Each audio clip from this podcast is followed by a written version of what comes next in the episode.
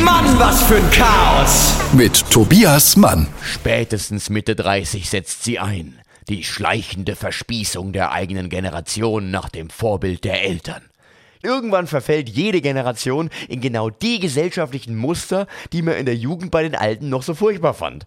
Da ist es nur ein paar Jahre her, als man sich über die spießbürgerlichen gesellschaftlichen Gepflogenheiten der Eltern lustig gemacht hat und schwupps steht man plötzlich selbst mit einem Aperol Spritz bei einer All-White-Party mit der ewig gleichen Clique zusammen und simuliert standesgemäße Relevanz. Mhm. Das ist der gleiche Vibe wie auf den alten Dias aus Papas Partykeller, nur mit moderneren Klamotten und Frisuren. Also zum Teil, ne? Da lässt man da auch mal gern die ursprünglichen Werte einfach so sausen. Und ehe man sich's versieht, ist der Punker, der in den 90er noch das Schweinesystem überwinden wollte, Vertriebler bei der Telekom.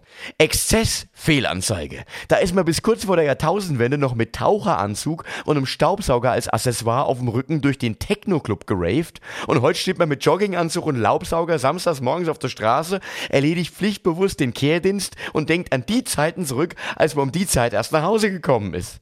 Klar, ich weiß, ich weiß, irgendwann muss man auch mal vernünftig werden, aber Leute doch nicht so arg, oder? Ich für meinen Teil versuche gelegentlich dagegen anzukämpfen. Ich wollte zum Beispiel letztens mal wieder in einen Club, bin aber nicht reingekommen.